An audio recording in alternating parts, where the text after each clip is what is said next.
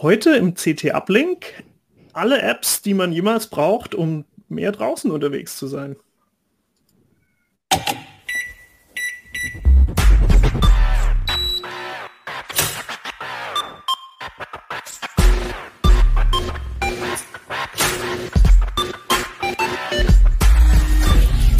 CT Uplink. Wir reden heute über Outdoor-Apps und was man da alles so brauchen kann, die einen rauslocken, die einen rumnavigieren, die den Spaß erhöhen und die zum Beispiel auch Pflanzen und Sternbilder erkennen. Aber die Sendung hat auch noch einen Sponsor und deswegen gibt es jetzt einige Worte zu Adesso. Du hast Leidenschaft für die IT und neue Technologien und willst dort einsteigen, wo Zukunft programmiert wird? Dann liegst du mit einem Start bei Adesso als führender IT-Dienstleister und bestem Arbeitgeber in der IT-Branche genau richtig. Gemeinsam setzen wir herausfordernde Projekte für unsere Kunden um und dafür brauchen wir Menschen, die Lust haben, ihr Wissen, ihre Talente und ihre Fähigkeiten einzubringen. Du bist einer dieser Menschen und möchtest deine Zukunft bei Adesso programmieren? Auf karriere.adesso.de erfährst du mehr. Jo, und mit mir hier im Uplink sind Jo, stell dich mal vor. Ja, hallo, ich bin Jo Barger. Ich bin Redakteur im Ressort Internet und Kommunikation, äh, Anwendung. Und ähm, eigentlich haben wir gar nicht so richtig viel zu tun mit, mit, äh, mit, mit, mit Apps oder so, aber ähm, es hat mal wieder Spaß gemacht, äh, ein bisschen damit rumzuspielen, insbesondere weil ich jetzt den Part hatte, die Apps äh, auszuprobieren, die einen rauslocken und, und die einen halt auch spielerisch ein bisschen fordern. Holger. Ja, ich bin Kollege von Jo im selben Ressort und äh, ich habe auch nicht so viel mit Apps zu tun. Also hier sitzen eigentlich lauter Noobs. Nein, also wir haben uns schon damit beschäftigt. Ähm, und ja, ich erzähle gleich, was ich mir so angeschaut habe. Kim? Ja, hi, ich bin Kim, ich bin auch im selben Ressort und ich habe mich mit Routen, Planungs- und Navigations-Apps beschäftigt. Und Andrea? Ja, hallo, ich bin Andrea, ich bin ähm, im selben Ressort wie Jo, Holger und Kim. Und ich habe mich mit allen möglichen Utilities beschäftigt, die man so brauchen kann, so wie man halt auch ein Schweizer Messer outdoor gebrauchen kann. So braucht man halt so eine Menge an Apps. Und ich bin die Außenseiterin, ich bin Pina Merkert aus dem Ressort Systeme und Sicherheit und ich lasse mir das jetzt mal hier von den Experten erklären. Also, äh, ich wandere durchaus gerne, aber ich glaube noch nicht mit genug App-Unterstützung. Zumindest war ich so beim Querlesen, habe ich gedacht, uh, da sind ein paar echt coole Ideen dabei. Ähm, Kim, du hast dich mit äh, Apps beschäftigt, mit denen man ziemlich coole Routen planen kann. Erzähl mal, wo es da so drauf ankommt. Ja, genau. Also ich habe mir die ähm, auch zwei Apps angesehen, die sehr beliebt sind. Komoot, also wenn man Komoot so ausspricht, wir hatten heute noch darüber geredet, dass es vielleicht auch anders ausgesprochen wird, aber ich nenne es mal Komoot und Outdoor Active. Und ähm, Jo und Holger, ihr nutzt die ja auch. Falls ihr also noch was ergänzen wollt, sagt gerne Bescheid. Ähm, genau, also da können Nutzer äh, ihre Routen, wenn sie schöne Orte gefunden haben, auch teilen. Also wenn man dann in den Harz fährt oder so, in eine bestimmte Region, dann kann man da gleich sehen, was andere Leute schon mal gemacht haben und was sie gut fanden. Und ähm, ja, ansonsten kommt so ein bisschen darauf an, ob man sich offline navigieren möchte oder nicht, weil bei Komoot und AutoActive war so ein bisschen das Problem, dass man ähm, sobald man mal den Weg wechselt oder so ein bisschen vom Pfad abkommt, dass dann die App nicht äh, reagiert oder dann ziemlich hartnäckig darauf besteht, dass man wieder dahin zurückgehen soll, wo man ja, wo die App einen lang navigieren wollte. Und da wären dann so Outdoor-Karten von OSMN zum Beispiel ganz gut. Oder man kann auch mit B-Router, da bin ich mir auch nicht sicher, wie man es ausspricht, ich nenne es jetzt auch mal B-Router, ähm, im Internet zum Beispiel Karten vorher erstellen, seine Strecke aussuchen und dann auch einstellen, wie man unterwegs sein möchte. Also hm, ja, zu Fuß mit dem Fahrrad oder ähm, auch mit Motorrädern. Dafür nutzen das auch viele Leute. Und dann in den Apps verwenden, als, also als GPX-Datei exportieren und dann in die Apps reinladen und dann hat man eine etwas ähm, flexiblere äh, ja, Navigation. Ich habe mir ähm, auch kurz noch, ja? Ja, also ich hatte bisher mich immer mit Google Maps navigieren lassen, aber das hat mich halt meistens auf Straßen entlang navigiert. Also wo ist denn jetzt da der Unterschied bei diesen richtigen Wander-Apps? Ja, genau. Also Google Maps ähm, nutze ich auch, habe ich auch bis dahin sehr häufig genutzt. Ähm, und ich finde, das ist auch für den, für Autofahrer oder so sehr praktisch. Das ist sehr mega aktuell und reagiert immer auf Stauentwicklung sehr schnell, aber ich glaube, so für Touren, das ist schon besser, wenn man da Komoot oder ähnliche Apps verwendet, weil da sind dann auch so Highlights mit eingezeichnet. Also wenn da ein besonderer Aussichtsturm ist oder so, dann ist das da mit drin und das legt halt mehr Wert auf, die legen mehr Wert auf so schöne Wege und ähm, ja, schöne Strecken und äh, bei Google Maps ist es so ein bisschen, wenn du schnell von A nach B kommen willst, dann ist das glaube ich ganz gut, aber ähm, ja, Autoactive und Co. sind da so ein bisschen, äh, achten mehr so auf das Schöne. Also mehr der also, Freizeitaspekte. Also ich, ich glaube, äh, also ähm, Google Maps in der Stadt ist okay, aber ähm, du hast halt auch noch das Problem, dass ähm, zum Beispiel Komoot oder auch Autoactive, dass sie ein ganz anderes Kartenmaterial benutzen. Ne? Erstens topografisches Kartenmaterial und dann eben auch Material, wo kleine Wanderwege zum Beispiel eingezeichnet sind unter Umständen. Ne? Du kannst ja auch noch Karten dazu kaufen, die du dann offline nutzen kannst. Ähm, das gerade die Offline-Nutzung ist natürlich auch nochmal ein Vorteil. Und wir haben jetzt festgestellt, zum Beispiel, ich war nämlich letzte Woche gerade im Harz wandern. Also es ist tatsächlich so, wenn du, äh, wir haben jetzt einmal einen Ort gefunden, einen kleineren Ort, Altenau, von dem aus äh, wir nicht, äh, wo es keine keine äh, User äh, oder vorbestimmte Route gab von Leuten, die das schon mal gelaufen sind, dann haben wir uns tatsächlich mal frei navigieren lassen äh, und das ging auch ganz gut. Das hat mich echt ein bisschen überrascht. Äh, Achso, jetzt zeigst du, Michael zeigt im Hintergrund gerade gleich die, äh, die Karte, die dafür eben auch nötig ist. Ähm, Kim, ich will jetzt nicht ins Wort fallen, aber ich erkläre es vielleicht mal ganz kurz, ja, weil äh, wir hatten ja einen Artikel drin von dem Kollegen, der jetzt gerade im Urlaub ist, der nämlich nicht da ist, vom, äh, von Michael Link, den wahrscheinlich viele Stamm äh, ähm, Uplink-Hörer, Seher schon kennen. Ähm, und der hat zum Beispiel auch hier diese ähm, Breitbandmessungs-App, äh, äh, die gibt es leider nicht als App, soviel ich weiß, gibt es nur als Webdienst äh, von der Bundesnetzagentur vorgestellt. Und das, die gibt einen ganz guten Überblick darüber, wo tatsächlich äh, Netz Empfang ist und wo nicht, weil äh, vieles muss man halt offline, äh, muss man halt online machen. Komoot muss braucht also äh, Verbindung zur Cloud. Und äh, ja, da schreibt das mal kurz für die Hörer, die nur zuhören. Ach, das vergesse ich Also immer, wir klar. sehen ja. gerade äh, eine Karte, die zeigt jetzt also einen Teil vom Harz und äh, da sind überall so Waben angezeigt und die haben verschiedene Farben. Und da gibt es also welche, die sind so lila, da ist also 4G-Empfang, also richtig gutes Internet. Das ist meistens aber nur bei den Städten. Äh, zwischendrin wird es, ähm, ja, sind freie Flächen oder sogar grün. Bei der Karte ist es nämlich so, dass grün eigentlich das schlechte Zeichen ist. Das heißt nämlich, da ist gar kein, ähm, gar kein Internet zu empfangen. Und die freien Flächen, die sagen eigentlich nur, da liegen keine Daten vor. Ähm, ich glaube, so ein richtig gutes Zeichen ist das aber auch nicht, oder Holger? Kam mir nicht so vor, nee. Also zumindest die Route, die wir jetzt hier sehen, die sind nämlich tatsächlich gelaufen von Ilsenburg auf dem Harz hoch. Äh, das ist der berühmte Heinrich-Heine-Weg. Ich weiß nicht, ob den jemand kennt. Äh, wo man am Schluss total ätzend irgendwie noch so äh, hunderte Höhenmeter auf, auf Betonweg laufen muss. Aber trotzdem ist das schön durch die, durchs Ilsetal durch. Naja, zumindest äh, da hört der Empfang ziemlich weit unten schon auf und bis zum Brocken hoch, da ist wieder Empfang da ähm, hat man eigentlich hat man eigentlich kaum Empfang. Was sehr ärgerlich ist, da komme ich gleich nochmal drauf, äh, wenn man nämlich Apps benutzen will, äh, die wirklich Online-Empfang benötigen, weil sie eben keine interne Datenbank haben, sondern immer in die Cloud greifen wollen. Da geht dann halt viel nicht. Da muss man dann später zum Beispiel äh, bei Pflanzenerkennung oder so die, die Fotos mit nach Hause nehmen und dann später Pflanzenbestimmung betreiben oder so oder wie auch immer. Naja, äh, also zumindest ist es wirklich von Nachteil, wenn man, wenn man unterwegs keinen Empfang hat. Und deswegen ist es sehr vorteilhaft, wenn man sich vorher vielleicht die Route, die man plant, äh, auf der Karte hier nochmal anguckt.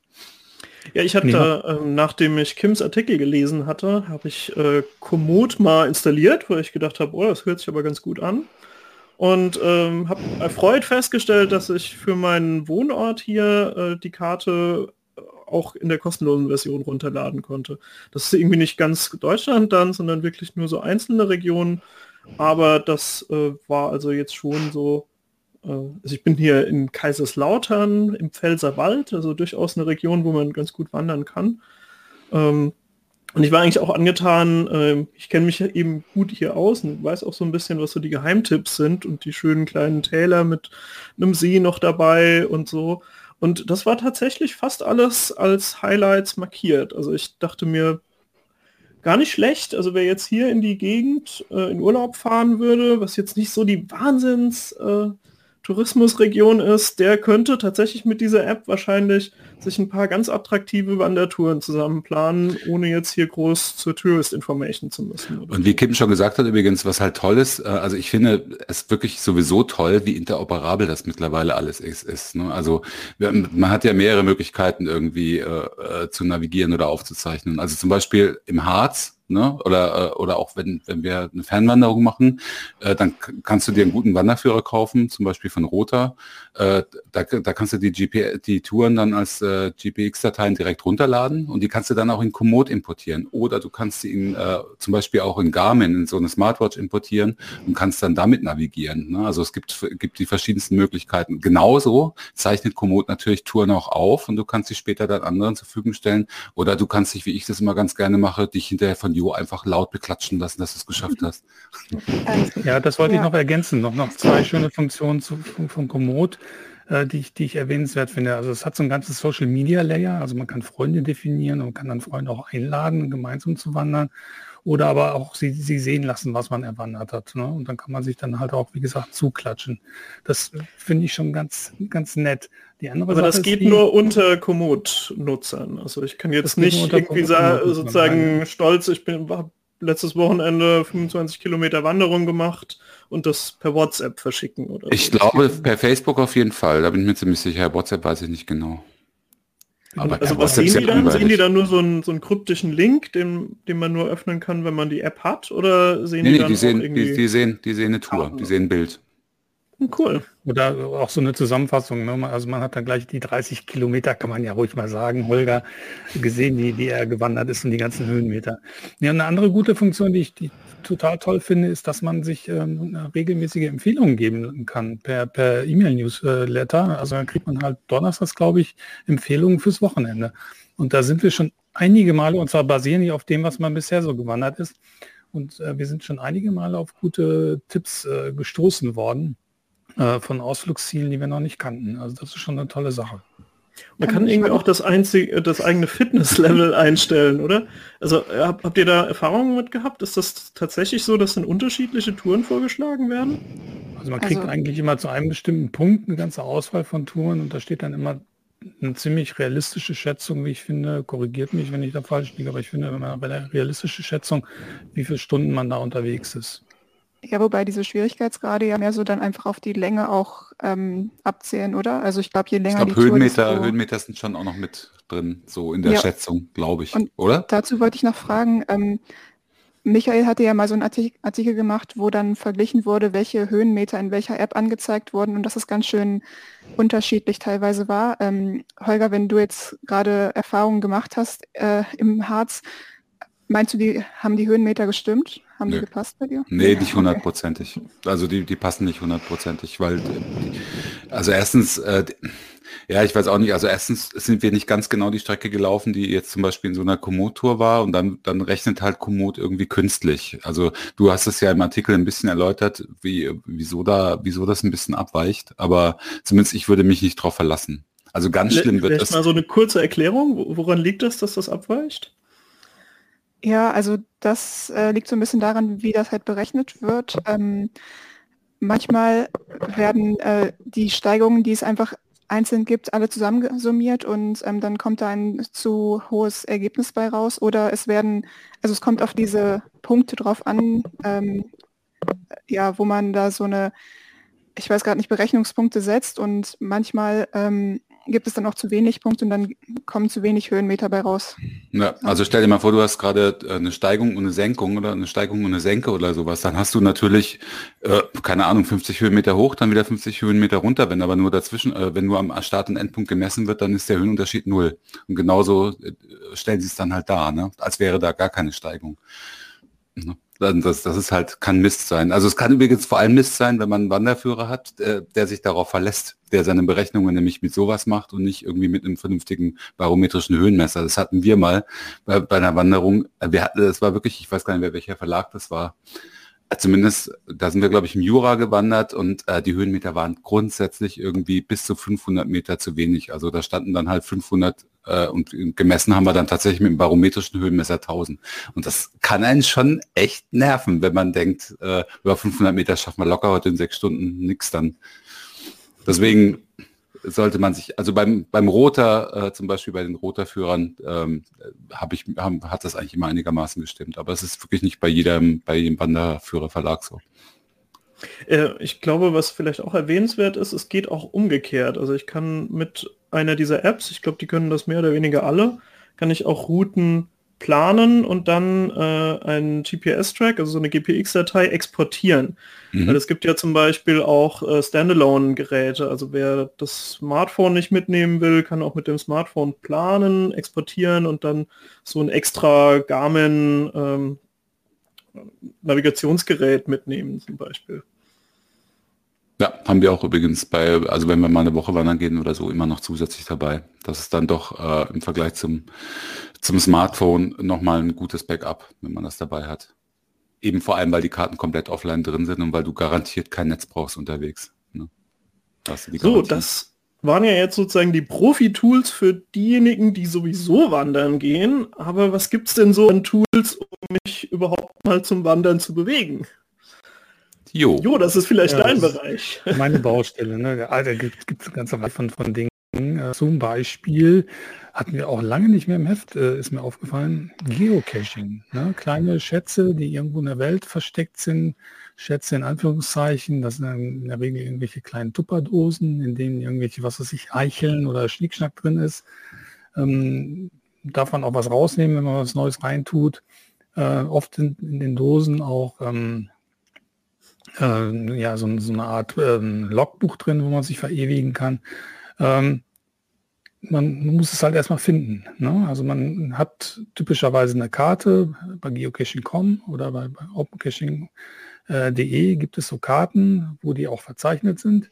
Aber es ist mitunter ganz schön knifflig, sie dann trotzdem zu finden. Also mir ist es jetzt wieder mal passiert, ich habe jetzt mal wieder das ausprobiert, lange nicht mehr geo gecached und ich bin wirklich fünfmal direkt über den Cache drüber gestiegen, bis ich es kapiert habe, bis ich ihn gesehen habe. Ja, nee, aber dann macht es auch Spaß, wenn man ihn gefunden hat. Und ähm, ja, dann verewigt man sich dann äh, auch auf der Plattform und äh, hat ein kleines Erfolgserlebnis. Und das Schöne ist halt auch, wenn man Kinder hat, die normalerweise nicht so gerne rausgehen, hat man dann eine Story, die, die man den Kindern erzählen kann und eine Aufgabe, die man mit den Kindern lösen kann. Und so kriegt man die möglicherweise halt auch dazu, ähm, mal rauszugehen.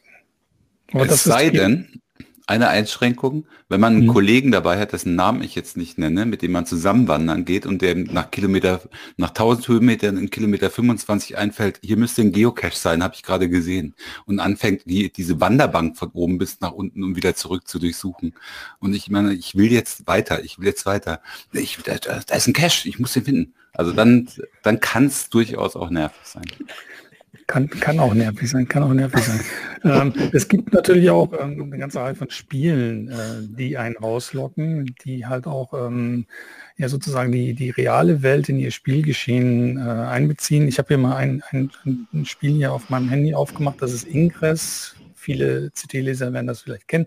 Ist auch nicht mehr ganz neu. Ne? Also man sieht hier, das ist eine Google Maps-Karte, das ist hier so, sozusagen meine Umgebung ich bin der, der, der Pfeil, der da in der Mitte zu sehen ist. Und um mich herum ist halt, sind, sind halt so blaue Energiefelder und äh, was da so, so leuchtet, das sind Portale. Ne? Also hier sind vor allem blaue Portale. Ich sehe gerade keine grünen. Ich drehe mal. Nee, das ist nichts Grünes. Ähm, die Idee bei diesem Spiel ist, es gibt da zwei Fraktionen in der Welt. Und äh, die versuchen halt permanent, äh, ja, sozusagen sich, sich die Welt untereinander äh, wegzureißen oder so. Also Portale zu erobern und zwischen diesen Portalen Kraftfelder aufzubauen. Und das geht halt nur, indem man dann dahin geht, äh, an, dem Portal was macht, ähm, ja, und äh, ziemlich viele Kilometer zurücklegt. Also das Ding führt auch äh, Buch oder so. Ich, ich also bin schon seit, ich glaube, acht Jahren oder so dabei, solange es das gibt. Und habe laut diesem Ding äh, 300 Kilometer erwandert. Wobei ich ehrlich gesagt glaube, das sind tatsächlich mehr. Da sind nicht alle erfasst worden. Aber es zeigt schon so ein bisschen an, wie viel ähm, es einen rauslocken kann. Also es gab eine Zeit zu Anfang, wo ich dann halt, also normalerweise ist der Weg von der Arbeit ist halt so, ne? Und äh, wenn man Ingress spielt auf dem Weg zur Arbeit, dann fährt man dann halt erst mal da oben ist ein Portal und dann könnte ich da unten noch mal gucken und dann, ne? und dann äh, sind es halt äh, aus 20 Minuten Weg zur Arbeit und dann plötzlich eine Stunde geworden. Und so kann man das sich halt mit spielerischen... Ja. Das kenne ich von Pokémon Go, da musste ich mit einem Freund früher immer ewig durch die Gegend laufen, um Eier auszubrüten. War Genau, genau. Also nur, nur um Eier auszubrüten muss man da gehen. Ist von seinem Hersteller, hat dieselbe Game Engine, aber eine ganz andere Spielgeschichte. Und das ist auch ein bisschen ähm, äh, kindgerechter, würde ich sagen. Ne? Und es gibt auch mehr Spieler bei Pokémon Go. Also man hat dann die größere Chance, äh, Mitspieler äh, zu finden. Also ich, ich kenne schon Leute, die Pokémon Go spielen. Also sogar einen, der spielt mit zwei verschiedenen Handys, damit er irgendwie zwei Accounts parallel hat. Ich hatte aber das Gefühl, der wäre mehr in der Stadt unterwegs. Also die, diese Apps locken auch in die Natur wirklich. Also man muss dann auch mal in den Wald oder so. Ähm, oder halt in die Nähe, äh, wo halt eine Arena ist, wo gerade irgendwas stattfindet. Ne? Also wir haben auch witzigerweise im Verlag eine Arena und manchmal stellt man fest, dann ist wieder irgendwas, weil dann plötzlich aus allen möglichen, also vor Corona-Zeiten, ne? als, als plötzlich aus allen Ecken des Verlagsgebäudes plötzlich äh, die, die Kollegen herbeiströmten und dann hektisch auf ihren Displays gewischt haben, weil er wieder irgendwas Spannendes zu machen war. Aber ähm, wir haben übrigens also Ingress-Portale kannst du auch auf Berggipfeln haben, wenn du unbedingt willst. Da gibt es dann auch total irre Sachen. es gibt innerhalb von Ingress, das ist unglaublich komplex. Da gibt es halt so verschiedene Aufgaben, die man lösen kann. Und eine Aufgabe ist zum Beispiel ein Portal möglichst lange zu halten. Also sprich, dass kein anderer ist dann wieder wegerobert für die andere Fraktion. Und dazu muss man sich halt ein Portal suchen, das möglichst äh, abgelegen äh, liegt. Sonst kommt da einer schnell hin und, macht es wieder weg. Ähm, genau, ich glaube, der mit dem Berggipfel, der hat das dann auch im Winter gemacht, weil er wusste, da kommen dann so schnell auch keine mehr hoch. Genau, ja, also wenn dann, wenn dann die Wege zu sind oder so, dann kommt da keiner mehr hin. Ähm, Andrea geht wahrscheinlich im Sommer immer auf die ganzen Schneefelder, setzt da ihre Portale und lässt im Winter die Leute drei, drei Meter in Bretter krachen oder so. Ja, ja, genau.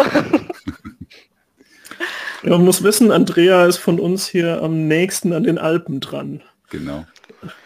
Ja, ich bin der südlichste Ableger der CT sozusagen. Ja, zwei, ja und Harry zwei, Potter gibt es noch, habe ich äh, Harry Potter, genau. Das habe ich noch mal kurz angespielt. Ja, da muss man halt so äh, magische Gegenstände äh, einsammeln. Fand ich jetzt irgendwie so von der Geschichte nicht so spannend. Also äh, ich muss dazu sagen, großer Pokémon Go-Spieler bin ich auch nicht. Also wenn, dann, dann spiele ich Ingress, wenn ich mal rausgehe. Aber in letzter Zeit halt auch nicht mehr so stark. Ab und zu, wenn sich das verbinden lässt, immer ganz, ganz gerne, nett. Ist eine schöne Sache. Aber zwei Sachen habe ich noch. Zum einen kann man sich auch einfach virtuell auf die Schulter klopfen lassen dafür, dass man halt draußen Kilometer zurücklegt. Äh, ähm, das geht am einfachsten mit den eingebauten Apps äh, der, der ähm, ähm, Mobilsystemhersteller, also ähm, die Health App für Android und äh, Google Fit. Anderes äh, Health ist für iOS und Google Fit für Android. Genau, die, ähm, da kann man sich Ziele setzen, also zum Beispiel 5000 Schritte am Tag oder irgendwelche ähm, Schritte, die man halt schnell zurücklegt und äh, kann sich dann halt freuen, wenn man das dann jeden Tag schafft. Ist natürlich, wenn man den ganzen Tag im Homeoffice sitzt, ist das dann wirklich mal ein Antrieb rauszugehen oder so. Da muss, sollte man es dann wirklich mal machen oder so, wenn, wenn sogar der, der Arbeitsweg wegfällt. Ähm, viele Sport-Apps, Strava, Puma Track, Nike Training Club oder so, die haben auch solche Funktionen eingebaut, wo man sich dann halt äh, für zurückgelegte Wege äh, oder für, für erledigte Bewegung äh, auf die Schulter klopfen kann. Und eine besondere Sache ähm, nennt sich ähm, The Conqueror Challenges. Ähm, das Ding äh, trackt mit, was man äh, am Weg zurücklegt, ähm, entweder selber oder man kann halt aus anderen Apps das, das speisen lassen.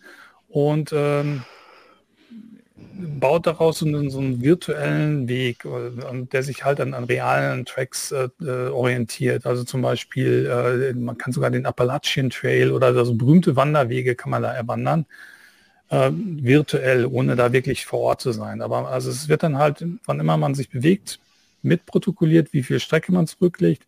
Man kann sogar, ähm, wenn man auf dem Fahrrad unterwegs ist, das umrechnen lassen. Ähm, und wenn man dann fertig ist, dann kriegt man eine Medaille, eine echte Medaille. Also nicht so, so einen virtuellen Gegenstand, sondern eine ah. echte Medaille. Muss man natürlich ein bisschen Euro vorher verlöhnen, dass man das kriegt. Aber ist, man hat dann halt auch einen etwas größeren Anreiz, das dann mal zu schaffen. Kollege macht das, Kollege Wilhelm Drehling, der hat sich jetzt, äh, der ist auf den Mount, Mount Fuji gestiegen, 70 Kilometer immerhin. Mhm. Das habe ich auch mal gemacht, allerdings ohne App, also ich weiß also nicht. ja. ja. Okay. Kann man natürlich auch machen. Ist momentan halt ein bisschen schwierig. Lass aber, äh, aber Pina, ne, also wir haben unsere Maßgabe für den für die Artikel war so ein bisschen Leute geht's raus, ne? Also nicht unbedingt, äh, es geht jetzt nicht nur um Wald und See und Wiesen oder so, sondern es geht ja durchaus auch, also was man in der Stadt machen kann, ne? Da hat Jo ja auch ein bisschen was gemacht. Ne? Ja, ja also Überleitung, Holger, super. also, man kann auch die Städte, äh, sogar die eigene Stadt neu entdecken, und zwar mit Audio-Guides. Ne? Das fand ich auch ganz spannend. Habe ich auch vorher noch nie ausprobiert und habe tatsächlich, also wir sind hier in Hannover, ein paar schöne äh, Episoden, ein paar schöne Tracks gefunden, wo mir die Stadt dann nochmal neu erklärt worden ist, mit geführten ähm, Audiotouren. Ne? Zum Beispiel zum, zum Thema Architektur oder Kunst oder so kann man sich dann halt äh, die Stadt präsentieren lassen. Sehr spannend. Ähm, das Schöne an diesen Dingen ist, man kann die auch äh, vorab runterladen, dass halt unterwegs keine äh, Downloads anfallen. Und man kann sich halt aus dem, was da angeboten wird, so an Strecke, kann man sich auch ähm, äh, Teile raussuchen oder so. Also wenn man halt Haus XY oder Kunstwerk XY schon kennt, dann, dann kann man das dann auch überspringen und man macht sich dann eine eigene, eigene Strecke zusammen. Aber nichtsdestotrotz ist das halt ein schönes Mittel, um eine Stadt wieder neu zu entdecken oder halt aber auch das erste Mal. Ähm, ich hatte das so verstanden, dass das nicht eine App ist, die für alle Städte geht, sondern dass die Städte dann, also dass die Kommune selber oft dann eine eigene App entwickelt die dann ein, zwei Audiotouren für die Stadt speziell anbietet. Es, es gibt äh, von, von vielen Städten eigene Apps oder so. Auf, da sollte man auf jeden Fall mal in den, in den Play Store oder in den App Store gucken. Äh, einfach Stadt Audiotour oder so eingeben, ähm, um mal zu sehen, ob es da was eigenes gibt. Aber es gibt auch zwei Plattformen, äh, GuideMate und Easy Travel, Easy IZE.travel geschrieben, äh, die ja die so als Plattform dienen, wo es halt Touren für ganz viele Städte gibt. Also das ist auf jeden Fall auch ein, ein Versuch wert, da mal zu gucken, was es dort so gibt. Dazu ja, also vielleicht. Ich, ich, fand das total interessant. Ich war letztes Jahr in Straßburg und habe bei der Tourist Information so ein, ein Audio-Guide ausgeliehen.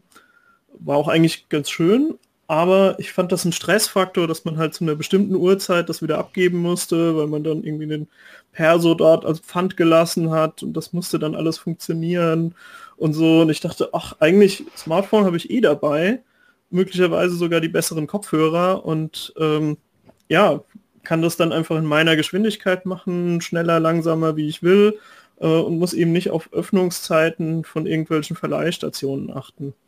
Das gilt ja auch für andere Touren oder so. Also wenn du irgendeine Stadttour machst, dann musst du zu einem bestimmten Zeitpunkt an einem bestimmten Ort sein, eine bestimmte Tour des Führers in dessen Tempo äh, absolvieren äh, und mit den Audioguides bist du völlig frei. Dann fängst du einfach an, wenn du Bock hast und zwischendurch kannst du dann auch mal, also man mm, kann ja theoretisch die, die Tour mit der Architektur, mit der Tour ähm, leckere Stellen, um gutes Essen zu finden, äh, kombinieren und dann zwischendurch mal irgendwas zu, zu essen einschieben und dann halt mit der Architekturtour weitermachen.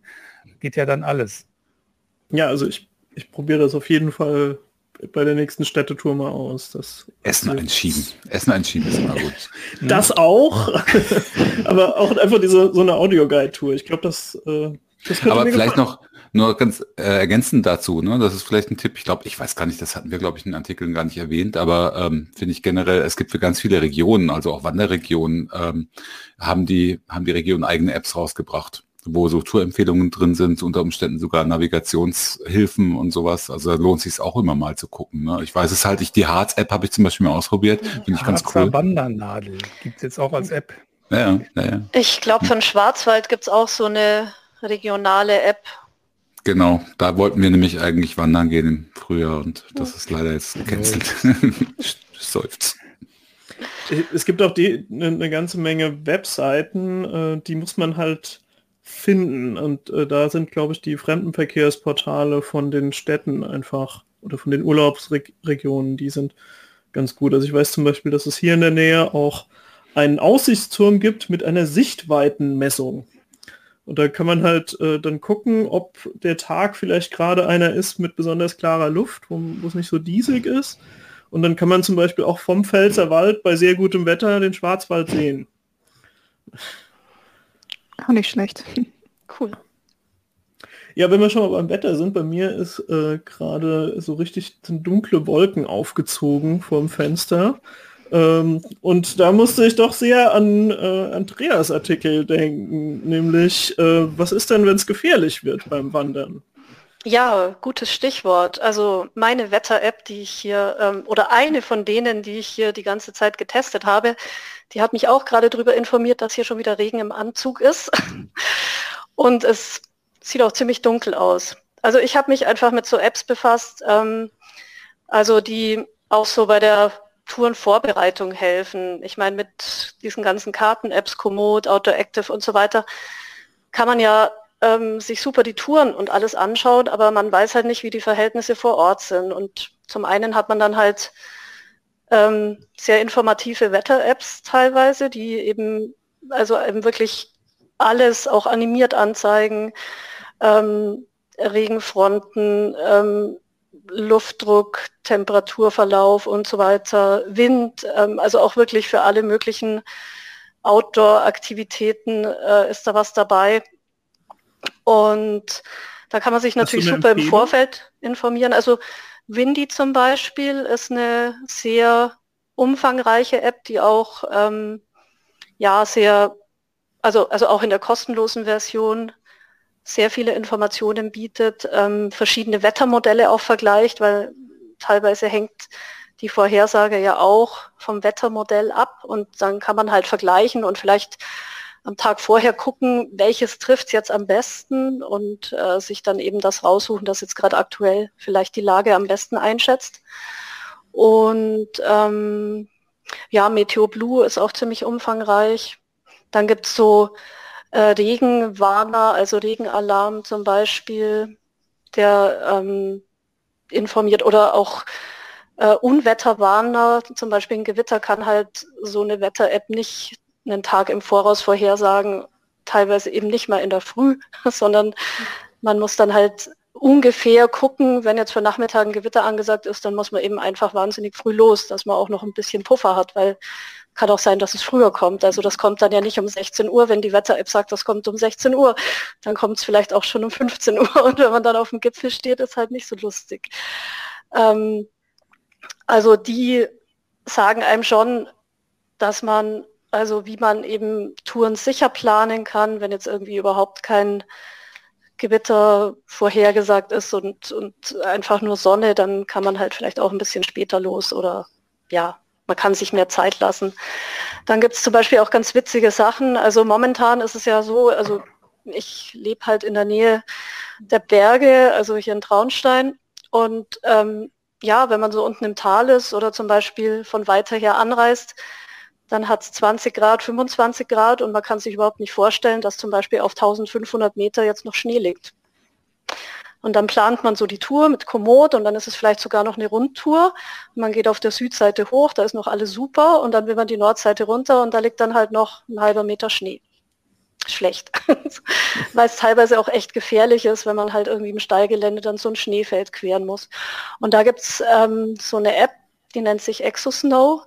Die gibt es auch in der kostenlosen Version, da ist es eigentlich eher schlecht aufgelöst, aber man kann sich da einfach so einen Überblick verschaffen, auf welchen Höhen und in welchen Expositionen äh, da noch Schnee zu erwarten ist. Und dann kann man halt sagen, okay, die Tour, die geht jetzt einfach aktuell vielleicht nicht so gut.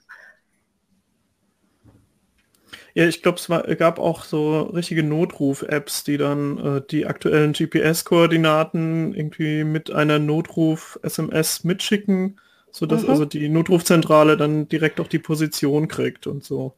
Genau, das gibt es auch. Das ist eigentlich auch sehr äh, praktisch, weil man dann eben nicht ähm, überlegen muss, wo bin ich, man muss auch nichts beschreiben. Oft ist es ja wirklich so, man hat fast gar keinen Empfang und wenn man dann telefoniert, dann kommen die ganzen Infos nicht an. Und ähm, da gibt es eben eine, die jetzt so äh, für Tirol, Bayern und äh, Südtirol ist das, die übermittelt dann automatisch ähm, die GPS-Koordinaten, wenn man einen Notruf, ab, Notruf absetzt, eben auch per SMS. Und das ist halt einfach sowas geht ja normalerweise immer durch, auch wenn der Empfang mal schlecht ist. Oder man sucht also sich dann halt. Ich, ja.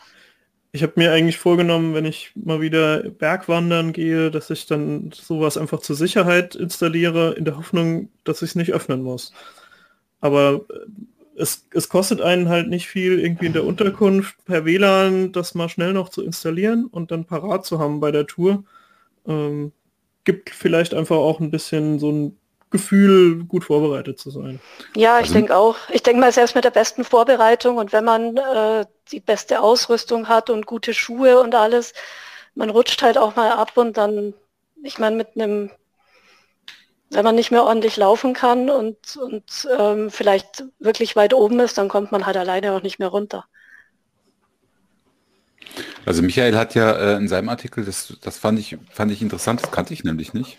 Ähm, die App Resk, ich weiß nicht, Resk Map. Ich weiß nicht, ob die jemand von euch schon mal benutzt hat. Also mir war das jetzt neu, finde ich, aber installiere ich mir auf jeden Fall. Ähm, das ist einfach, äh, muss man halt sein Gebiet vorher runterladen, kostet aber nichts. Und dann zeigt sie einem vom Standpunkt aus die nächsten Punkte an, wo man optimal ähm, versorgt werden kann. Das finde ich ganz sinnvoll. Das habe ich mich echt schon oft gefragt, wenn ich irgendwie mal wenn wir tiefer im Wald waren oder so, scheiße, wie soll denn jetzt hier ein Rettungswagen herkommen oder wo soll denn hier ein Hubschrauber landen oder sonst irgendwas? Und die, die zeigen eben Orte, wo man sich idealerweise, auch wenn man jetzt, keine Ahnung, sich das Bein gebrochen hat oder so, vielleicht noch hingehen sollte, damit man gut abgeholt werden kann. Finde ich ganz praktisch. Ähm, Andrea, du hattest doch mal so einen Artikel, aber ich weiß nicht, ob das jetzt hier da reinpasst, über so Lawinenfrüherkennungs- oder Warnungssachen, aber das, das ist keine App, oder? Die man installieren kann. Naja, das ist eine Web-App. Also als App kann man es nicht installieren, aber ähm, halt als, als Web-App, ähm, die eben auch für, für Mobilgeräte optimiert ist. Ähm, das ist so für die Tourenplanung auch im Voraus, die sammelt alle möglichen Daten zusammen, um ähm, eben auch abschätzen zu können, wie hoch die Lawinengefahr ist, also dass man sich tatsächlich Touren mit geringer Lawinengefahr raussucht und die greift zum Beispiel auch auf dieses ähm, Schneemodell von Exolabs zu.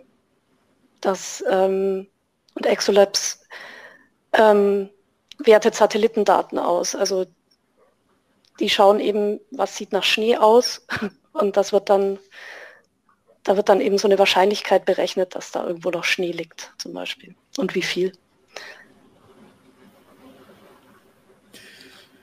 Ja, ähm, letztes Thema. Ähm, ich war vor, ja, das war letzten Herbst irgendwann, äh, war ich mit einem pensionierten Biolehrer, äh, habe ich eine Wanderung gemacht und der hat, ähm, das, das war eigentlich ganz schön, der, der kannte halt einfach dann eine ganze Menge Pflanzen und konnte das so identifizieren und so. Und äh, ich habe davon geschwärmt, wie, wie schön das eigentlich ist, wenn man das so nebenbei erklärt kriegt. Und der hatte mir dann äh, Flora Incognita empfohlen. Also man braucht ihn gar nicht unbedingt. Man kann das per, per App machen. Also wenn man nicht gerade im Funkloch steht, äh, kann man dann Fotos machen von den Pflanzen. Und ähm, das war also erstaunlich gut. Also der, der konnte das dann auch verifizieren, dass das gestimmt hat. Und wir haben also mehrere Wildblumen, die ich also wirklich absolut nicht erkannt hätte, ähm, hat die App völlig einwandfrei richtig äh, erkannt und, äh, glaube ich, maximal drei Bilder gebraucht. Was hm. gibt es denn da alles so? Ja, du hast schon, das ist schon das richtige Stichwort, weil äh, Flora Incognita finde ich auch super. Äh, das ist ja auch ein universitäres Projekt. Ne? Also das ist eine App, die ab, absolut kostenlos ist und das Schöne ist, dahinter hast du halt auch noch irgendwie eine Uni, äh, also auch ein Community-Gedanken. Und da gibt es noch eine Zusatz-App zu. Ich weiß nicht, ob ihr die auch mal benutzt habt, nämlich dann, wenn du zum Beispiel eine Pflanze nicht erkennst, äh, dann kannst du die fotografieren und kannst sie hochladen. Und dann nee, die geht die, noch nicht. Und dann geht sie zur Bestimmung, geht, oh, ich weiß jetzt gar nicht mehr, wie heißt sie denn? Ich, ich muss mal gucken. Ja, zumindest die geht dann zur Bestimmung äh, zu denen und äh, dort guckt sich das ein Botaniker an und schreibt dir dann auch zurück, was, was er glaubt, was es ist. Na, da kriegst du also noch mal, noch mal eine qualifizierte Meinung dazu, zu dem, was du da gefunden hast oder fotografiert hast oder wie auch immer. Ähm, und die andere App, die von der Erkennung her fand ich jetzt, ich habe es jetzt nochmal umfangreich probiert, nochmal letzte Woche, ähm, deckt sich genau mit dem, was, was meine ersten Erfahrungen waren, ist, ist PlantNet. Also PlantNet finde ich super. Ist auch so eine Community-App, das heißt, ähm, da kann auch jeder seine Erfahrungen hochladen und du kannst auch Fragen stellen, kennt das jemand oder so. Aber die Erkennung selbst funktioniert wahnsinnig gut. Das Blöde ist nur, dass die halt äh, mit sehr wissenschaftlichen Bezeichnungen arbeitet und ich weiß es, ich habe Krebs jetzt nicht im Kopf, aber sowas wie Gänseblümchen, damit kann ich ja gut was anfangen, aber wenn dann irgendwelche lateinischen Namen kommen, dann ist es immer ein bisschen schwierig. Aber, aber die Erkennungsrate, das Schöne ist, äh, die App zeigt halt auch, wenn sie, also sie zeigt Wahrscheinlichkeiten an. Also sie zeigt ja auch eine Alternative, wenn sie sich nicht ganz sicher ist. Ne? Aber und sagt halt auch, wenn, wenn die dann über 50 Prozent sagt, das ist die Pflanze, dann kann man sich unserer Erfahrung nach äh, haben wir jetzt auch im Harz nochmal umfangreich probiert, ganz gut drauf verlassen. Das geht schon ganz gut. Ähm, ich, also ich finde das super. Aber es gibt natürlich auch so Sachen, äh, die bisschen kindgerechter sind. Da ist die App Naturblick zu nennen oder, äh, oder auch die Waldfibel. Die sind dann, die haben zwar keine, kein, äh, kein Erkennungssystem drin, aber ganz viele lehrreiche Texte und sind halt auch ein bisschen kindgerechter aufgemacht. Also die würde ich eher empfehlen, wenn man, wenn man mit Kindern unterwegs ist. Also gerade dieses Naturblick ist auch aus, ausdrücklich dazu gedacht, ist auch aus einem, ist auch ein universitäres Projekt, ist vor allem für die Stadt gedacht, weniger fürs Land. Also sind halt auch viele Bienenerklärungstexte und so. Also finde ich aber total nett. Wo ich ein bisschen vorsichtig wäre und ein bisschen abrate, da hatten wir im Vorfeld noch diskutiert, ob wir das mit reinnehmen, äh, ist ein, sind Pilzerkennungs-Apps. ich finde das immer so ein bisschen gruselig. Also ich würde mich jetzt nicht unbedingt drauf verlassen. Also äh, nein, ist kein Po- Knollenblätterpilz, kannst du ruhig futtern. Brate, brate dir den ruhig heute Abend. Also da würde ich, weiß nicht, ich würde mich nicht drauf verlassen. Da würde ich lieber, glaube ich, auf im Zweifel ein gutes Buch nehmen. Aber wenn es jemand, ich habe es nicht aufgenommen, es, angeblich soll die App Pilsator am besten sein. Ist natürlich im Moment auch ein bisschen schwierig zu probieren, weil es im Moment halt wenig Pilze im Wald gibt. Das sind essbare Pilze. Wir haben halt nun mal nicht Herbst. Ähm, aber es gibt auch für anderes. Es gibt zum Beispiel ähm, ein, ein Fischlexikon. Also die machen keine Fischerkennung, aber die, das ist immer ein Lexikon. Und es gibt einen Schmetterlingserkenner. Da musst du allerdings dann auch irgendwelche Angaben machen, so ähm, wel- welche Flügelart und welche Farbe ungefähr leitet dich da durch so einen Dialog. Aber dann ist die Treffsicherheit schon ganz gut.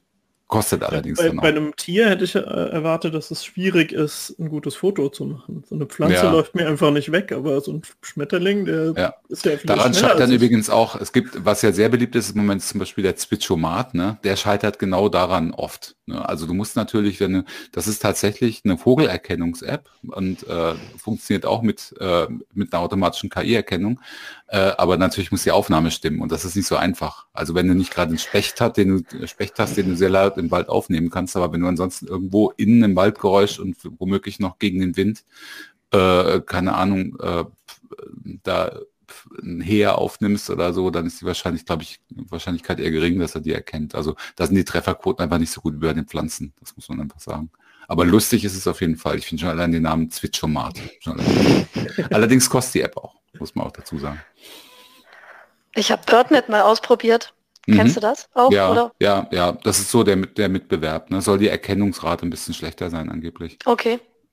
Also ich war, ich habe da, da ehrlich gesagt, ich muss sagen, ich bin kein Ornithologe und äh, ich habe mich da, es gibt tatsächlich Testwebseiten, wo Ornithologen Tests gemacht haben äh, in der, aus der Schweiz und haben diese ganzen Apps auch miteinander verglichen und haben dann, äh, haben dann halt auch gesagt, BirdNet ist, ist gut, ist okay, aber also so richtig überzeugt waren sie alle nicht von diesen Apps. Also ich fand super, mir hat es Spaß gemacht, das einfach, äh, aber du kannst dich halt nicht drauf verlassen. Das geht nicht.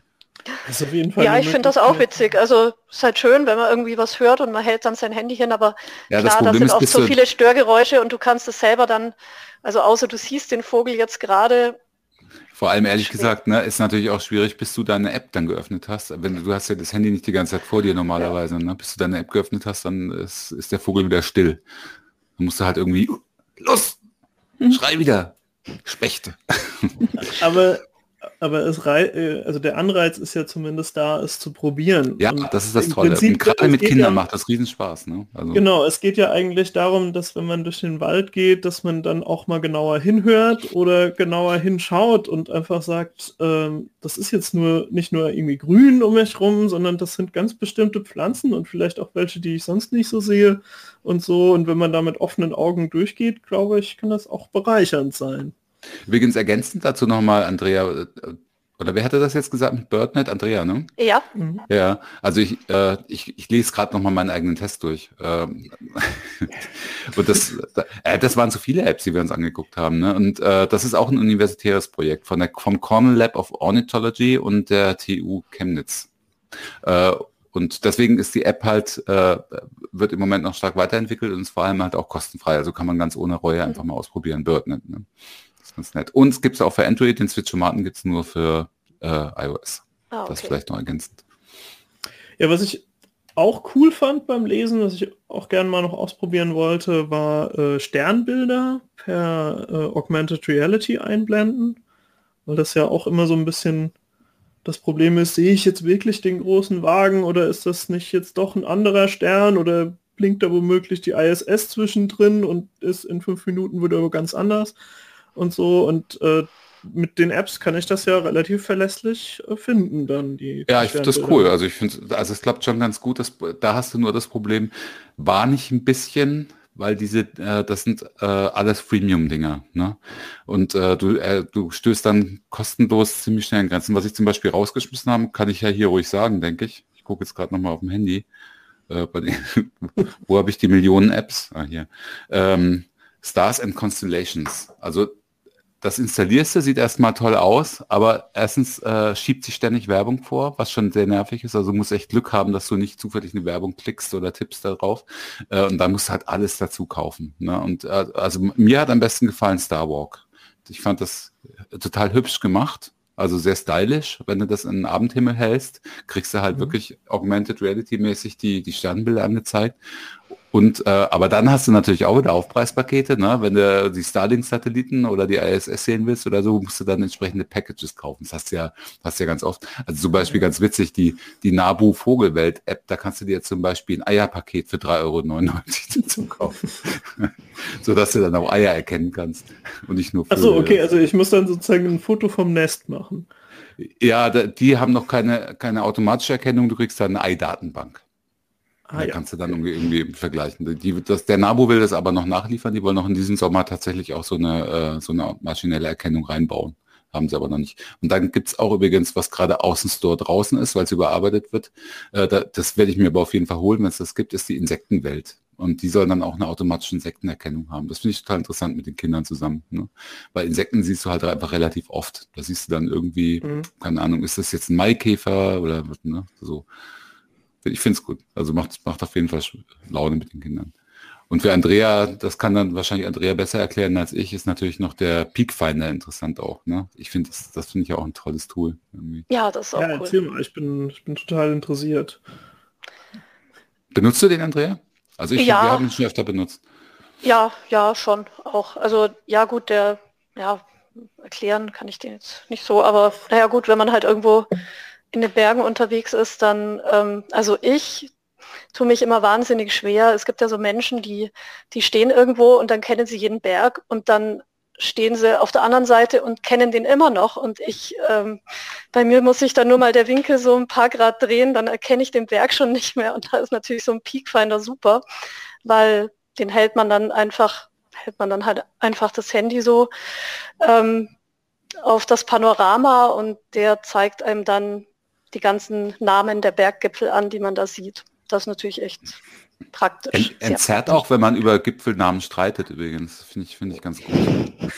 Ja, wir, wir, als wir bei der Jura-Wanderung, ne, Jo hat, von dir habe ich schon, da habe ich dir ja schon davon erzählt, wir haben uns da echt, äh, standen wir da und haben uns gestritten, ist das jetzt da vorne schon der Mont Blanc oder nicht? Ja, und dann mussten wir irgendwann äh, so lange laufen, bis wir irgendwo ein Netz hatten, um den Peakfinder installieren zu können.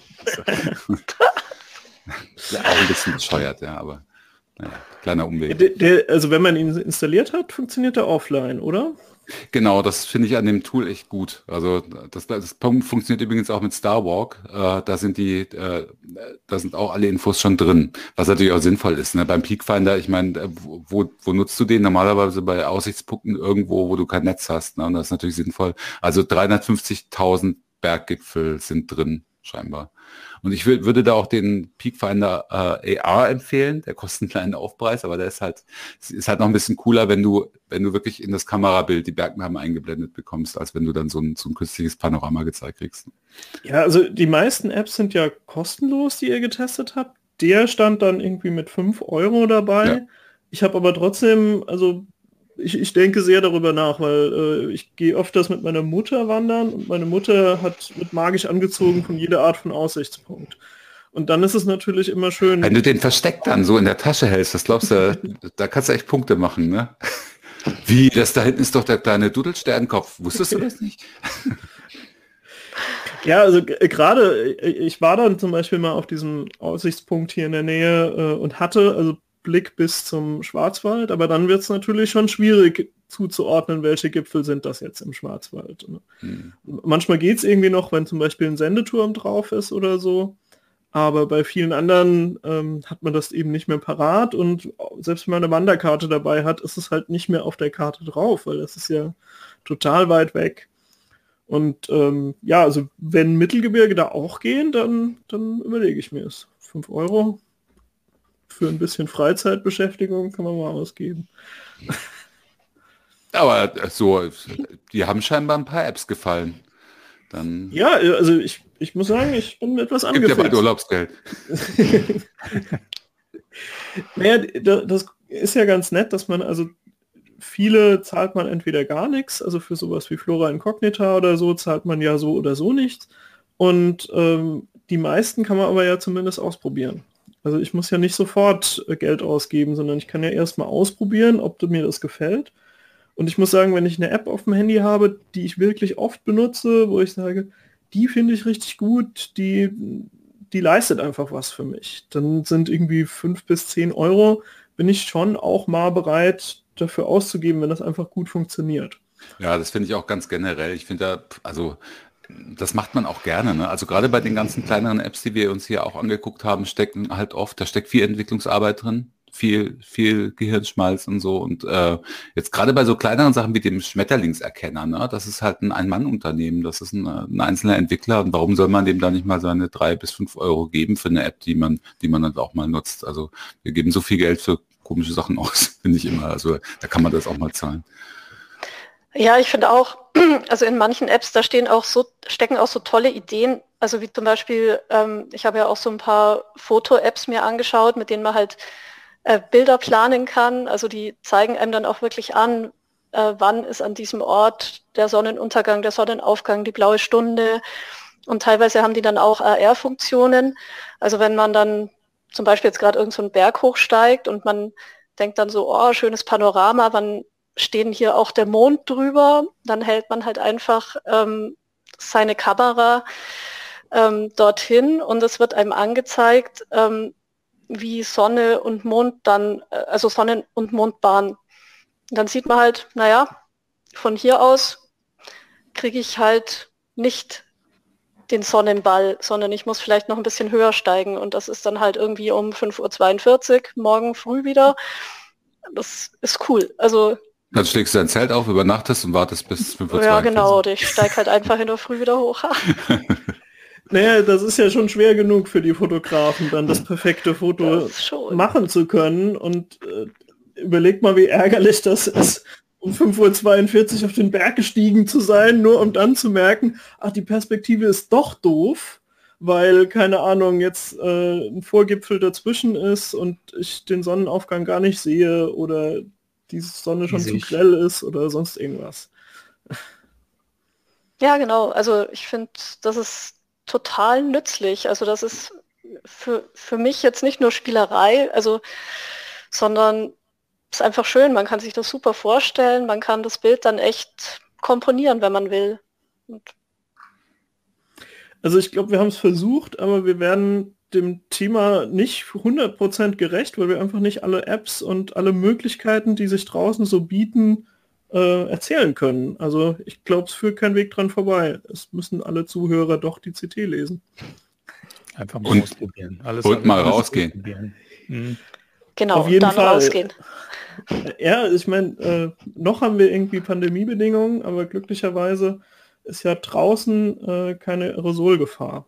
Und äh, das heißt auch, wenn man, also man kann durchaus mit einem sehr geringen Risiko auch mal Menschen treffen und mit denen wandern gehen, solange man wirklich in keinem Innenraum ist, sondern irgendwie am Wanderparkplatz startet und äh, sich dort auch wieder verabschiedet und eben nicht noch einen Kaffee trinken geht oder so, dann ist das ziemlich safe. Kann man machen. Endlich mal wieder was. Ja, ich würde sagen, ähm, wir lassen es dabei gut sein. Ähm, lassen uns noch mal äh, ein paar äh, Hinweise zu unserem Sponsor erzählen.